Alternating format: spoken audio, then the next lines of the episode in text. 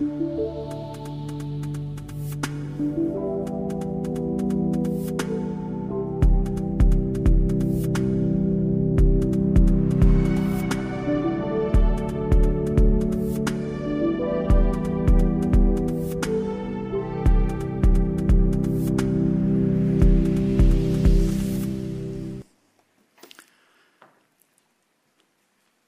haben ebenso schön gesungen, in dem Blut des Lammes Jesu liegt unser Heil.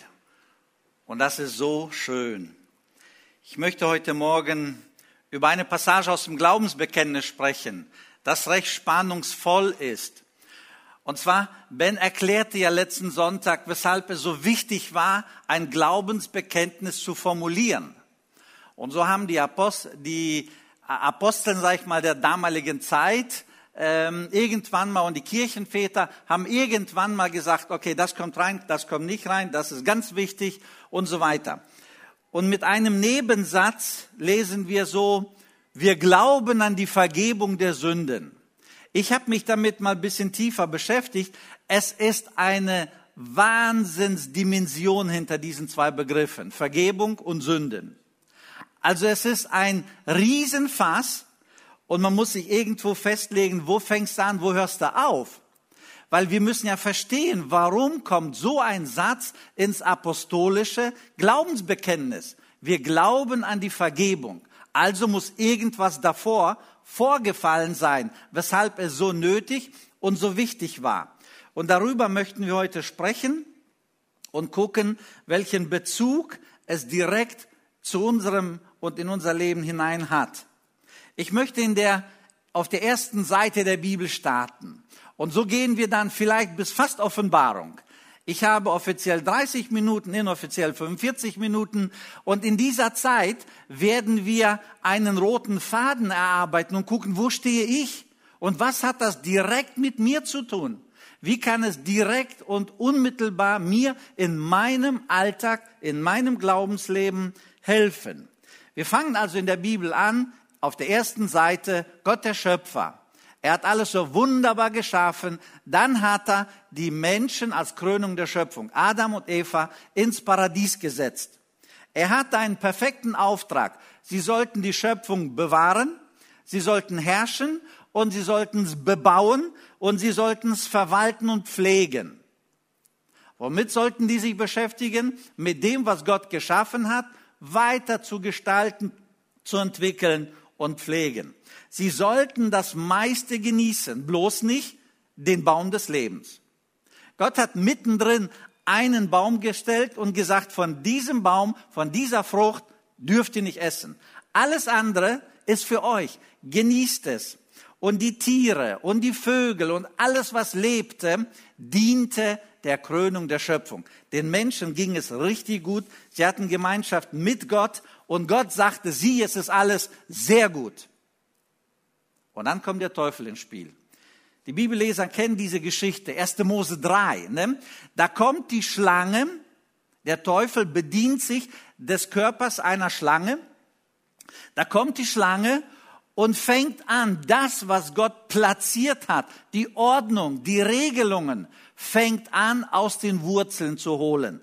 Die erste Aussage lesen wir in 1. Mose 3, Vers 1, sollte Gott gesagt haben. Also, er sieht Zweifel.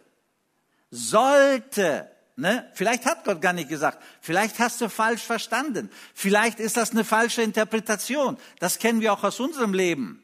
Wenn die Versuchungen kommen, dann haben wir plötzlich, ne, dann passt die Bibel nicht mehr. Ach, das ist nur eine Übersetzung. Ich glaube, es ist eine Interpretation. Und dieser Zweifel, der war schon im Garten Eden vom Teufel, vom Satan ins menschliche Herz hineingeredet. Sollte Gott gesagt haben.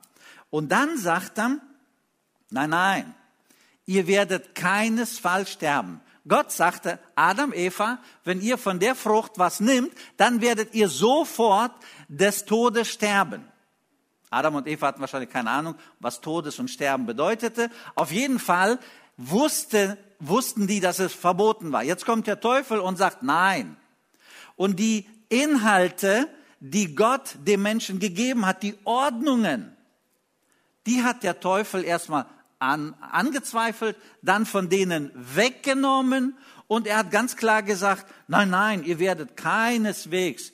Er hat ihnen eine neue Ordnung anschließend gegeben, indem er gesagt hat, also ihr werdet nicht sterben, sondern ihr werdet sein wie Gott. Boah, klingt das herrlich, ne? Ihr werdet frei sein. Ihr werdet sein wie Gott. Ihr werdet über den Dingen stehen. Und was passiert jetzt? Jetzt haben wir das Dilemma. Die Botschaft Gottes, die Ordnung Gottes sind erstmal ins Wanken gekommen, dann wurden sie weggenommen, dann wurde eine Lüge, eine Lüge wurde denen, ich sag mal, ins Herz gelegt. Und jetzt gucken sie die neue Wahrheit, die Lüge, jetzt gucken sie die neue, boah, wir werden sein wie Gott. Es ist gar nicht so schlimm. Und mit diesem neuen Programm sind sie losgezogen, haben die Frucht gerupft und damit geschah die größte Katastrophe, die es je auf der menschlichen Erde gegeben hat. Die größte Katastrophe, der Sündenfall. Als Gott in den Garten kam und sagte, Adam, wo bist du? Stillschweigen, nochmal Stillschweigen, irgendwann mal, hier, was ist los? Wir sind nackig. Wer hat's dir gesagt? Ihr Lieben, das Einzige, was Adam und Eva kapiert haben nach dem Sündenfall, sie waren nackig. Sie waren nicht wie Gott, sondern sie waren nackig. Wer hat's dir gesagt? Ja. Und dann war das Dilemma groß. Die Bibel sagt daraufhin, jetzt ist ganz wichtig zu verstehen, schlachtete Gott ein Tier. Er opferte ein Tier und hat den dann Kleidchen gemacht und anschließend vertrieb er sie aus dem Paradies. Dieser gewisse kleine Ungehorsam, kleine in Anführungsstrichen, brachte die größte Katastrophe, die es je gegeben hat, ins, auf diese unsere Erde. Alles hat sich seitdem verändert, wirklich alles.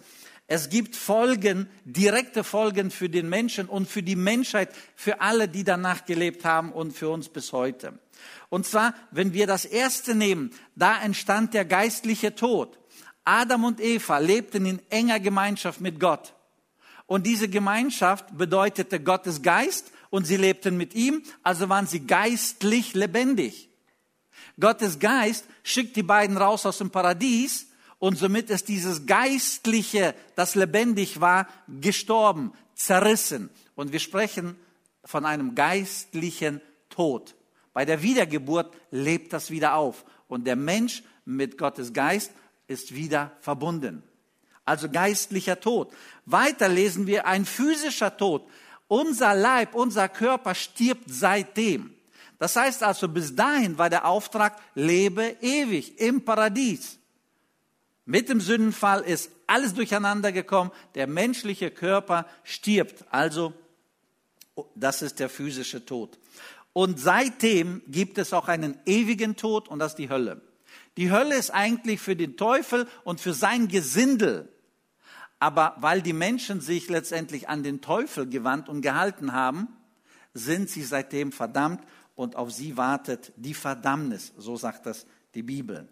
Und die Bibel ist da sehr offen und sehr direkt in Römer 5, Vers 12. Deshalb, wie durch einen Menschen die Sünde in die Welt gekommen ist, ein Menschen, also Adam, und der Tod durch die Sünde, so ist der Tod zu allen Menschen hindurchgedrungen, weil sie alle gesündigt haben.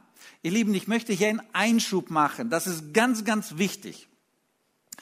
Die Bibel sagt, weil Adam gesündigt hat, durch Adam kam die Sünde, der Tod in die Welt und deshalb haben sie alle, ganz klar alle, das heißt wir alle, was ist passiert? Die Bibel spricht immer, dass Männer zeugen die nächste Generation, sag ich mal so. Männer zeugen Kinder, Männer zeugen Frauen gebären und die Bibel überträgt das, dass der, der Mann, der gezeugt hat, sozusagen die Erbsünde mitgibt. Und wo immer ein Mann ein Kind zeugt, kommt das Kindchen zur Welt mit der Erbsünde und diese Erbsünde ist getrennt von Gott. Du kannst nichts machen, es ist so. Deswegen musste Gott einen neuen Plan entwickeln. Und er wählte den Heiligen Geist als Vater. Und der Heilige Geist kam über Maria, so sagt das die Bibel. Und Maria, eine Jungfrau, das ist ganz wichtig, damit man da nicht durcheinander kommt.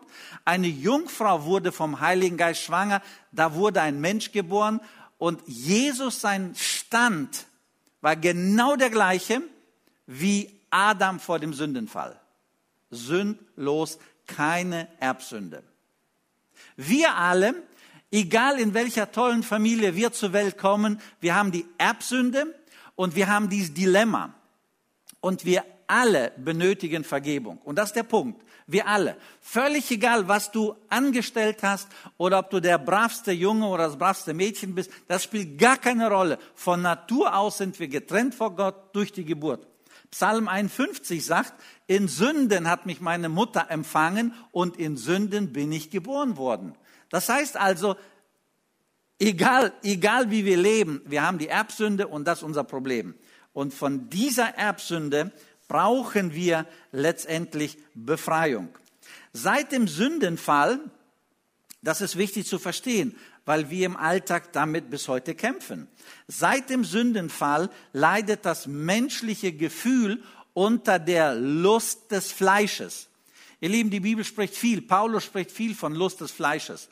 Es ist in der Tat so, wir Männer mehr, Frauen auch, aber Männer mehr, wir leiden unter der Lust und unter der Lust gehen wir lieber unserem Ego nach, unserem Stolz nach, wir gehen unseren süßen Sünden nach und wir kämpfen und wir kämpfen und der eine siegt bisschen mehr, der andere bisschen weniger und diese Lust, die ist da. Letztendlich leben einige mehr in dieser Lust, mehr in dieser Lust. Und die Lust hat kein Ende. Ihr Lieben, es gibt nicht eine Grenze. Wenn du in der Lust bisschen gewachsen bist, nach oben gibt's noch sehr viel Freiraum und Spielraum. Paulus schreibt in Römer 1,26, deshalb, weil die Menschheit, ganz viele Menschen dieser Lust nachgehen, dem Ego und dem sündigen Wesen Platz machen. Darum hat Gott sie dahin gegeben in schändliche Leidenschaften. Und er spricht ganz klar, das passiert und das passiert und das passiert, weil der Mensch sich der Lust hingibt. Das ist Sünde und die brauchen definitiv Vergebung und Errettung. Es gibt aber auch klare Folgen für die Natur, nicht nur für den Menschen, auch für die Natur. Die Bibel spricht verflucht sei der Acker um deinetwillen, wegen den Menschen, ne? um deinetwillen. Und seitdem gibt es Unkraut, müssen wir Unkraut jäten. Seitdem gibt es Dornen, seitdem gibt es Disteln, seitdem gibt es Unwetter und Naturkatastrophen. Das heißt also, als Adam und Eva sündigten und als Gott sozusagen ein Fluch nicht nur auf die Menschen wegen der Sünde, sondern auch auf die Natur gelegt hat, hat sich die Natur verändert mit Dornen, Disteln, Unwetter, Naturkatastrophen. Und die Bibel sagt, am Ende der Zeiten wird die Spirale immer enger und immer mächtiger. Und wenn wir die Statistiken uns heute anschauen, die Häufigkeit von Erdbeben, Naturkatastrophen, Tsunamis, von irgendwelchen Wirbelstürmen und die Mächtigkeit wird immer, immer enger. Mehr häufiger und stärker. Die Natur erlebt aber auch in der Tierwelt Katastrophen. Nämlich die gesamte Tierwelt, die kam durcheinander. Plötzlich fingen die Tiere, die davor Rasen gefressen haben, plötzlich fingen sie an, einander zu fressen. Bis dahin gab es das nicht. Nach dem Sündenfall entwickelte sich sogar in der Tierwelt etwas anderes. Ein anderes Gebiss, Fleisch, Fressen ist anders als Rasen, Gras, Pflanzen. Der Magen verarbeitet anders, das heißt also, der Magen ist anders geworden. Und so gibt es eine ganze Menge Folgen in der Tierwelt aufgrund der Sünde und der Sünde, von der der Mensch die Befreiung haben will. Seit dem Sündenfall, und das müssen wir jetzt verstehen, seit dem Sündenfall gibt es diese Trennung. Gott hat Adam und Eva aus dem Paradies rausgejagt. Die Erbsünde kam in unser Leben hinein. Niemand kann der Erbsünde weglaufen. Seitdem gibt es eine Trennung. Eine natürliche Trennung zwischen Mensch und Gott. Jedes Baby, jeder Mensch, der auf diese Welt kommt, ist getrennt von Gott. Das sagt die Bibel. Durch diese Erbsünde. Ich weiß, das schmeckt vielen gar nicht. Ich kenne Gespräche, wo Menschen richtig komisch wurden und aggressiv wurden. Das stimmt gar nicht, das kann nicht sein. Doch, die Bibel sagt sehr, sehr deutlich. Das heißt also, diese Trennung. Das griechische Wort für Sünde heißt Zielverfehlung. Ne? Zielverfehlung. Du solltest so leben und du lebst so. Aber die deutsche Bedeutung Sünde kommt vom Wort Sund. Und Sund bedeutet Trennung. Zum Beispiel einige kennen die Nordsee, da gibt's ja Fehmarn, die Insel Fehmarn. Und zwischen der Insel Fehmarn und dem Festland spricht man vom Fehmarnsund. Das ist, das ist ein Gewässer, das ist so eine Trennung zwischen Festland und zwischen dem, äh, der Insel. Das heißt also, diese Trennung ist Sund. Und von der Trennung kommt das deutsche Wort Sünde, getrennt sein, getrennt von Gott. Das müssen wir also wissen. Wir sind getrennt. Und weil wir getrennt sind, benötigen wir wirklich Hilfe. Und hier bei dieser Trennung, da geht es nicht um Taten. Sprich, ich habe heute gelogen, ich habe heute geklaut, ich habe heute was mitgenommen, ich war heute nicht lieb, ich war ungehorsam, ich bin zu schnell gefahren, ist für einige auch Sünde. Ich meine, ab gewisse kmh sollte das auch für dich Sünde sein. Das heißt also, ich habe diese Dinge jetzt nicht im Visier. Es geht nicht um diese Kleinigkeiten. Es geht oder um diese Art von Vergehen. Es geht wirklich um einen Zustand des Menschen, um einen Zustand der Verlorenheit. Wir sind getrennt von Gott und dieser Zustand, der braucht Errettung. Und das müssen wir verstehen. Jesus ist nicht in erster Linie für Taten wie das und das und das am Kreuz auf Golgatha gestorben. Jesus ist am Kreuz auf Golgatha gestorben, um diesen Zustand, um diese Trennung zu überbrücken.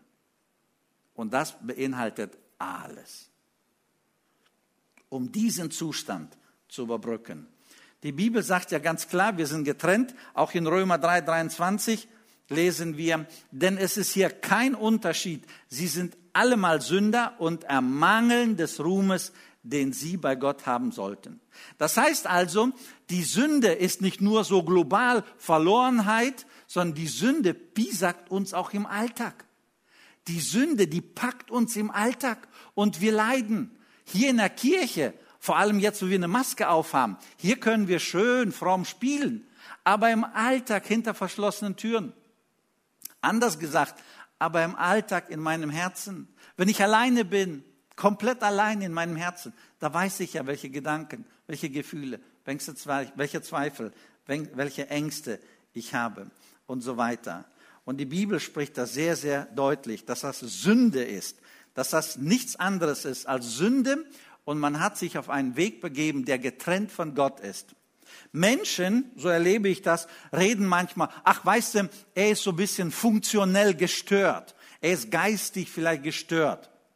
Oder er ist schwach, er ist labil, er ist unreif oder psychisch krank. Das kann alles mal stimmen. Aber ihr Lieben, global gesprochen, ist das das Problem der Sünde. Es ist nicht in erster Linie das Problem, dass jemand schwach ist. Es ist nicht das Problem, dass jemand es nicht packt. Es ist nicht das Problem, dass jemand es nicht lassen kann. In erster Linie, der Mensch hat sich abgewandt, verstehen wir? Abgewandt, abgesagt von Gottes Ordnungen. Und dann fängt ein Karussell des Lebens an. Ich glaube, Sünde ist ein sehr bewusstes, ne, bewusstes und auch ein unbewusstes Ignorieren der Ordnung Gottes. Also wenn wir die Bibel nicht als Ordnung Gottes leben und sie im Alltag auch wirklich anwenden, dann ist es sehr leicht möglich, dass wir irgendwo abgleiten. Und wer abgleitet ein bisschen, der wird nach fünf Jahren ganz schön weit am Ziel vorbei sein. Was passiert in zehn Jahren? Ihr Lieben, wenn es keine Buße gibt, dann bist du ganz schön weit von der Autobahn des Lebens. Und nach 15 Jahren noch weiter. Und das erleben wir unter Menschen. Sie haben irgendwo Gottes Gebote, Gottes Ordnungen ignoriert, stehen lassen. Und sie sind nach vielen Jahren sehr, sehr weit vom richtigen Weg. Oder eine bewusste, äh, ablehnende Haltung Gott gegenüber. Ach Quatsch, was die Bibel da sagt. Ja, ja, klar. Ja, das ist Quatsch. Ja, das ist deine Interpretation, das ist dein Verständnis, das ist Quatsch. Ja, und plötzlich fängt der Mensch an. Und wenn er nicht Vergebung und Errettung bekommt, dann wird er ganz schön weit, dann wird er ganz schön weit gehen. Oder einfach Unglaube. Ach Quatsch, Gott? Nein. Jesus? Gar nicht. Ich baue mir meinen eigenen Glauben. Und diese Haltung, die bringt den Menschen so weit, dass sie am Ende äh, Probleme mit sich selbst, mit dem Umfeld, mit vielen, vielen Dingen haben. Die Bibel sagt in Jesaja 59 sehr deutlich, eure Vergehen sind es, die eine Scheidung gemacht haben zwischen euch und eurem Gott. Also es ist nicht Gott, der gesagt hat, okay, ich will jetzt Distanz haben, sondern die Bibel sagt hier bei Jesaja 59 ganz klar, eure Vergehen im Klartext, eure Sünden oder eure Dummheit und so weiter. Ihr sammelt so vor, so viel in euer Leben, dass Gott nicht mehr durch euch und mit euch wirken kann, weil ihr zu viel Müll gesammelt habt. Oder Jesaja 1, Vers 5. Das ganze Haupt ist krank, das ganze Herz ist matt, von der Fußsohle bis zum Haupt. Nichts ist gesund an euch. Ganz klar. Das ist das Grundproblem. Die Sünde. Ihr Lieben, die Sünde. Ich werde gleich ein paar Beispiele bringen. Es ist die Sünde. Es ist meinetwegen unser Stolz. Es ist meinetwegen unser Ego. Es ist meinetwegen sonstiges in uns, das sündhaft ist. Wir haben Gottes Ordnung zur Seite geschoben. Wir haben unsere Ordnung angenommen, wahrscheinlich noch unter dem Einfluss der Welt oder des Teufels, wie auch immer. Und schon wundern wir uns, warum haben wir Probleme? Gott möchte definitiv, dass wir das verstehen. Ich denke an Jeremia 5,25. Eure Verschuldungen verhindern und eure Sünden halten das Gute von euch fern. So hat Gott durch den Propheten Jeremia gesprochen zu seinem Volk. Gott wollte helfen, aber das Volk war so mit sich selbst beschäftigt, mit Verschuldungen und mit Sünden. Albert Einstein, der große Physiker, sagte, das größte Problem der Menschheit ist nicht die Atombombe, sondern das menschliche Herz. Hat es verstanden. Vitali Klitschko, der große Boxer, der ukrainische Boxer, er sagte auf dem Höhepunkt seiner Karriere, ich habe so gut wie vor gar nichts Angst. Aber ich habe Angst um die Inhalte, die in meinem Herzen sind. Das, was in ihm drinne steckte, sagte er wörtlich, hatte er Angst sozusagen. Auch Jesus hat das mal gesagt, indem er sagte, dass das Böse im Menschen innen drin ist. Von innen aus, Matthäus 7 oder Markus 7, von innen aus dem Herzen der Menschen kommen böse Gedanken, Unzucht, Diebstahl, Mord, Ehebruch, Habgier, Bosheit, Ausschweifung, Neid, Verleumdung, Hochmut und Unvernunft. Das sind alles Dinge, die aus dem Herzen kommen. Und wir müssen ehrlich zugeben, wir kämpfen damit. Im Alltag, wir kämpfen damit auf der Arbeit, wir kämpfen damit, wenn, wir, wenn uns was Schlechtes angetan wird und so weiter. Und dieses, dieses Sündhafte, dieses nimmt manchmal so zwanghafte Züge an, das, das bedrückt uns so und das macht mit uns etwas und wir kontrollieren das nicht so. Ich denke da an eine junge Mutter, sie kam zu mir nach einer Predigt und sie sagte, Rudi, ich habe ein Problem. Ich sagte, was ist dein Problem? Sie sagte, ich habe einen Mann und zwei Kinder, habe mich aber verliebt in einen anderen, nur emotional. Und ich komme von ihm nicht los. Sie sagt, ich habe so Gewissensbisse und ich weiß nicht, was ich tun soll. Die Antwort ist ganz einfach, trenn dich. Auch emotional, trenn dich. Es ist leicht zu sagen, aber wenn du die geistliche Kraft nicht hast, dann befinden sich Menschen, Geschwister, im geistlichen, im sündhaften Dilemma. Und die wollen, die kriegen es nicht hin und die kämpfen und die haben Probleme. Und leider musste ich einige solche Paare begleiten und betreuen. Ein junger Mann, erfolgreich, glücklich, hat immer wieder ein bisschen gerne getrunken. Viele in der schönen Aussicht meinen das nicht so schlimm, doch, das ist schlimm. Auf jeden Fall, er hat dann ein bisschen übertrieben das Leben geht weiter, man hat noch ein bisschen übertrieben. Ne? Das Leben geht weiter, noch ein bisschen übertrieben. Und als die Frau sich einmischte und sagte, ich kann nicht mehr, da war alles zu spät.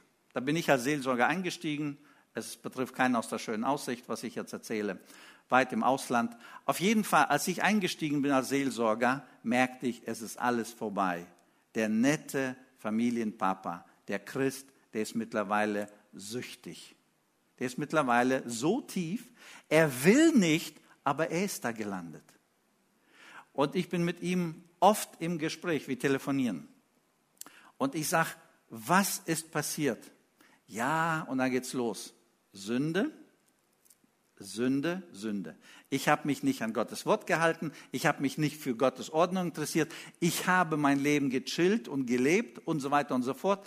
Am Ende ist alles zusammengebrochen. Es ist äußerst dramatisch, es ist wirklich sehr, sehr schmerzlich für ihn, für seine Frau, für die Kinderchen. Es ist aber so.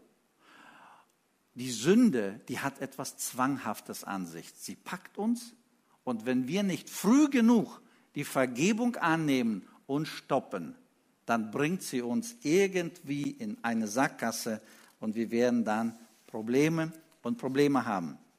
Also die Sünde zerstört wirklich unser Leben. Und wir erleben das täglich, zum Beispiel durch verletzende Worte. Es muss nicht mit Alkohol jetzt verbunden sein. Aber wir erleben zerstörende Worte, verletzende. Es tut uns so weh. Wir sind ungeduldig und sagen wir irgendwas dahin. Und zu Hause ist der Haussegen schief. Oder negative Worte. Dadurch, dass wir so unzufrieden sind oder so ungeduldig sind und wir arbeiten nicht an unserer Geduld, zack, sagen wir Negatives hin, den Kindern, der Frau gegenüber, Mann gegenüber und dann haben wir wieder Probleme. Wir kränken einander, wir erleben Ablehnungen und das ist alles die Folge der Sünde. Das tut so weh. Was macht die Sünde mit uns? Sie macht uns stolz. Und ein stolzer Mensch, Mann und Frau, die können sich nicht entschuldigen. Stolze Leute finden immer Schuldige. Umstände, andere Leute, das Telefon, Fernseher, Internet, alles Mögliche Schuld, aber nicht sie. Stolze Leute entschuldigen sich nicht, sie können nicht vergeben, sie können nicht loslassen, sie versöhnen sich nicht und am Ende sind sie verbittert. Und Verbitterung ist eine Sünde. Das heißt also, was glauben wir eigentlich? Wir glauben, dass es all diesen Mist, von dem ich jetzt so ein bisschen gesprochen habe, dass es in unserer Gemeinde, dass es in unserem Leben gibt und stattfindet. Sehr, sehr geprägt durch die Sünde. Und jetzt kommt die Vergebung ins Spiel, nämlich die Vergebung, wo wir dann wirklich Vergebung erleben und dann frei sind und dann aus dieser Freiheit leben können. Und das ist die gute Botschaft. Wir glauben an die Vergebung. Wir glauben nicht an das Schlechte sondern wir glauben an die Vergebung. Die Bibel sagt ganz klar, wen der Sohn frei macht, der ist dann wirklich frei. Warum darf der Sohn ihn frei machen? Erstens, weil er gezeugt wurde vom Heiligen Geist. Als er auf diese Welt kam, Jesus, der Sohn Gottes. Zweitens, weil er ein untadeliges Leben gelebt hat. Dann am Kreuz auf Golgatha mit seinem Blut den vollen Preis bezahlt hat. Und ich möchte hier ein paar Bibelstellen reinnehmen, weil es über Jesus geht. Warum darf er vergeben? Warum darf er Sünden vergeben? Warum darf er komplett uns das ganze Negative vergeben? Also, wenn der Sohn frei macht, der ist wahrlich frei, sagt die Bibel, Römer, äh, Johannes 8, 38, ne? dann lesen wir, die Sünde hinweg zu tun. Das Problem der Sünde zu klären, war der Hauptzweck Jesu Fleischwerdung. Jesus kam auf diese Welt mit einem Grund, sage ich mal so. Der Hauptgrund war, er wollte die Trennung zwischen Mensch und Gott durchbrechen. Er wollte eine Brücke bauen. Und diese Brücke war am Ende das Kreuz. 1. Johannes 3,5 Ihr wisst, dass Jesus erschienen ist, damit er die Sünde wegnehme. Und das ist die gute Botschaft. Weshalb? Warum darf Jesus vergeben? Weil er gekommen ist, um die Sünde aufzu, äh, das Problem der Sünde aufzuheben. Jesus musste, lesen wir in Hebräer 2, Vers 15, Jesus musste Fleisch und Blut annehmen, damit er unsere Sünden vergeben kann. Er musste für die Sünden sterben, damit er vergeben kann. Markus 10, 45, denn auch der Menschensohn ist nicht gekommen, dass er sich dienen lasse, sondern dass er diene und sein Leben lasse als Lösegeld für viele. merken wir, Jesus ist gekommen, damit er sein Leben lasse als Lösegeld für viele. Und das ist die gute Nachricht, die beste Nachricht, egal wo du stehst. Egal, ob du das Grundproblem der Sünde geklärt hast oder ob du als Christ mit der Sünde kämpfst und nicht weiterkommst, egal wo du stehst, Jesus ist immer die Antwort. Jesus ist immer die Lösung. Jesus ist die Kraft. Was ist das Problem? Die Bibel sagt, eure Verfehlungen, eure Dummheit, eure Sünden steht zwischen euch und Gott. Und wenn wir bewusst das ans Kreuz bringen, Jesus bringen, uns öffnen und sagen, ich bin so stolz oder ich bin so schwach oder ich, ne? Und dann wird Jesus vergeben, dann wird er neue Kraft schenken und wir werden dann leichter als Vergebene in der Ordnung Gottes leben können. Jesus hat, ähm, und das lesen wir in 2. Korinther, einen unermesslichen Preis bezahlt, denn er, Gott, der Vater, hat den, der von keiner Sünde wusste, gemeint ist Jesus, für uns zur Sünde gemacht, damit wir in ihm die Gerechtigkeit würden, die vor Gott gilt. Ist das nicht schön?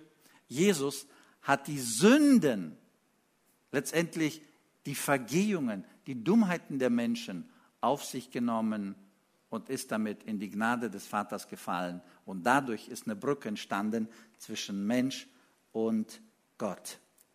In Matthäus 27 heißt es, dass Jesus gesagt hat, mein Gott, mein Gott, warum hast du mich verlassen? Die Kreuzigungsgeschichte.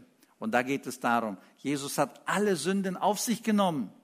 Er hat bezahlt für die Sünden. Und diese ganzen Sünden der Welt waren auf Jesus. Und der Vater, der kann nicht auf ein sündiges Wesen gucken. Deswegen gab es da einen Augenblick, eine Trennung sozusagen zwischen Vater und Sohn. Weil Jesus meine und deine gesamten Sünden auf seine Schultern genommen hat. Jesus nahm die Schuld auf sich und warf sich ins Erbarmen Gottes. Als Jesus starb, die letzten Worte waren, es ist vollbracht. Und das ist wichtig zu verstehen. Es ist vollbracht bedeutet, das war ein rechtlich-juristischer Begriff, wenn die letzte Schuld bezahlt ist. Wenn der Vertrag komplett erfüllt ist, dann sagte man, es ist vollbracht. Das heißt, das letzte kleine Ding ist erledigt. Und so war das bei Jesus. Er hat das letzte erledigt, dann hat er gesagt, es ist vollbracht und die Bibel sagt, er verschied. Er ist gestorben. Ihr Lieben, und seitdem, das ist ganz wichtig, seitdem gibt es eine Vergebung der Sünden. Bis dahin im Alten Testament gab es nur eine Bedeckung, eine Sühnung. Aber seit dem Tod und seit der Auferstehung Jesu Christi gibt es eine Vergebung. Deswegen, als im, der, äh, im Glaubensbekenntnis reingenommen worden ist, wir glauben an die Vergebung der Sünden, dann hatten sie das Bild. Jesus nimmt alle Schuld auf sich, er stirbt und er legt sie sozusagen ins Gott, in Gottes Erbarmen. Und der Vater hat ihn auferweckt als mächtigen, wie Kevin vorhin gelesen hat, und sagte, König von Judan. Also, wichtig ist zu verstehen, seitdem, ne, seitdem heißt das, er hat den Schuldbrief, der gegen uns war, mit allen seinen Forderungen getilgt. Das heißt also nicht theoretisch, sondern ganz, ganz praktisch. Unsere Schuld ist bezahlt, getilgt, Schluss damit. Ist alles erledigt. Die Adresse ist Jesus. Seitdem, ihr Lieben, das müssen wir verstehen, seitdem gibt es keine einzige Sünde, die nicht in der Vergebung sozusagen ihre Vergebung bekommt oder die nicht im Erbarmen Gottes ihre Erlösung findet. Seitdem gibt es kein einziges Vergehen, keine einzige Sünde, die nicht vergeben wird. Alle, restlos alle Sünden werden vergeben. Die Grundsünde, Erbsünde und alle Taten. Wichtig ist zu verstehen, Jesus hat am Kreuz auf Golgatha, ganz wichtig, die vergangenen Sünden, die gegenwärtigen Sünden und meine, ich weiß nicht ob deine, aber meine alle zukünftigen Sünden bezahlt. Stehen wir? Ich bin völlig frei. Nicht, weil ich Rudi Dück bin oder du Peter bist, sondern weil Jesus gestorben ist und auferstanden ist. Und das ist so eine Erleichterung, meine vergangene Sünden, meine heutigen Sünden und alles, was ich morgen anstellen werde, wurde am Kreuz auf Golgatha bezahlt. Und ich brauche nie mehr zweifeln. Reicht das aus? Von mir aus reicht es nie aus. Wir Menschen, wir können nie genug tun. Nie. Aber es reicht nur aus, wenn du dein Grundvertrauen deiner Vergebung in die Hand Jesu legst. Und das genügt.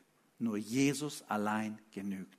Wir dürfen gut schlafen, weil Jesus gekommen ist, gestorben ist, auferstanden ist, im Himmel ist und auf uns wartet. Wir dürfen im Leben nach vielen guten Dingen trachten. Wir dürfen das Leben genießen. Und wenn es daneben geht, dann dürfen wir einfach sagen, Jesus, genau für diese Situation hast du am Kreuz auf Golgatha geblutet, gestorben und du korrigierst dein Verhalten und dann geht es wieder weiter. Und wir leben in der Vergebung, wir leben aus der Vergebung und wir leben mit der Vergebung. Und unsere Identität in Christus ist, wir sind vergeben. Und wir gehen durchs Leben als Vergebene, nicht belastet, nicht bedrückt, nicht irgendwie komisch, oh Mann, ich habe so viel Blödsinn und es kommt immer wieder in meinen Gedanken. Es kommt, nein, wir gehen durchs Leben, wir haben unser Vertrauen in Jesu Hand gelegt und uns ist alles vergeben, wirklich alles. Nichts hat Jesus am Kreuz auf Golgatha zurückbehalten, sondern wirklich alles hat er vergeben. Der Schlüssel zum geheiligten Leben, nicht zum ewigen Leben, zum ewigen Leben, wenn wir Jesus annehmen, wenn der Heilige Geist uns versiegelt als sein Kind, dann sind wir für die Ewigkeit sicher. Das möchte ich jetzt wirklich trennen. Die Sünde der Trennung mit Gott ist durch den Heiligen Geist verbunden. Aber es kommt wirklich vor, dass wir Dummheiten anstellen. Bei mir, bei dir, bei uns allen. Und da sagt die Bibel immer wieder, tut Buße. Das sagt die Bibel immer wieder, aber auch hier, wenn wir unsere Sünden bekennen, ist er treu und gerecht und vergibt. Das heißt also, wir tun, wir fressen irgendwas aus und dann haben wir so ein bedrücktes Gefühl, bedrücktes Gewissen. Wir zweifeln nicht an unserem Heil. Mein Heil ist in Jesus Christus. Und dieses bedrückende Gefühl, oh Mann, ich habe versagt, das kann menschlich sein. Aber das kann auch vom Heiligen Geist gewirkt sein, dass wir sagen, lieber Gott, vergib mir. Und dass wir dann sagen, Jesus, vergib mir.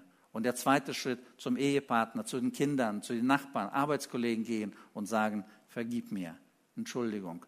Und diese Freiheit aus der Vergebung, nicht aus der ewigen, das ist mit Jesus geklärt, aber auch aus der täglichen oder wöchentlichen oder monatlichen, diese Freiheit, die hilft uns dann frei zu leben. Und wir werden nicht so versuchbar sein in kleinen oder in größeren irgendwie Fehlentwicklungen. Warum? Weil wir täglich eine Vergebungsbereitschaft selber leben, aber auch von Gott die Vergebung annehmen. Deswegen sagt die Bibel ganz klar, wenn wir unsere Sünden bekennen, so ist er treu und gerecht und vergibt. Und Vergebung ist kein Gefühl, sondern eine biblische Verheißung, eine biblische Zusage. Deswegen möchte ich dich ermutigen, wo immer du stehst, was immer dich bewegt, egal wie weit du irgendwo irgendwie von den richtigen, guten Wegen abgekommen bist. Jesus sagt, ich möchte vergeben. Ich möchte dich frei machen.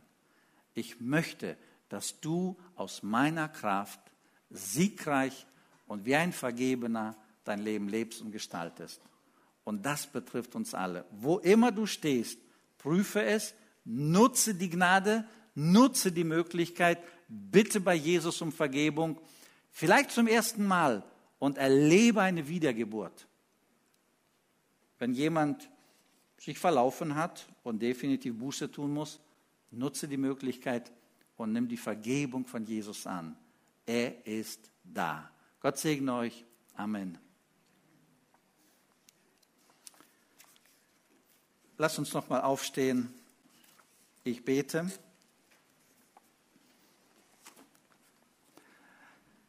Danke dir, lieber Vater im Himmel, dass du uns ein wunderschönes Leben schenkst. Es ist nicht immer leicht, aber es ist gut, weil du unser Herr bist, weil wir vergeben sind. Wir leiden nicht unter einem schlechten Gewissen. Wir leiden nicht unter der vergangenen Schuld. Wir leiden nicht unter unserer Dummheit. Wir sind frei und dafür preisen wir dich. Danke für die klare Aussage im Glaubensbekenntnis. Wir glauben an die Vergebung und wir glauben nicht nur, wir erleben sie und wir sind frei. Und ich bitte dich für alle meine Geschwister und Freunde, für alle Zuhörer, egal wer wo hört, da bitte ich, Vater im Himmel, schenk du jedem die richtige Sicht, die richtige Perspektive und schenk jedem die Gnade der Vergebung. Schenk jedem ein gutes Gewissen und richte jeden aus, auf dem Weg zu gehen, den du für jeden vorbereitet hast. Danke dir für diesen Gottesdienst, für dein Wort und danke, dass dein Wort ein echtes und haltbares Fundament ist. Dafür preisen wir dich. Amen.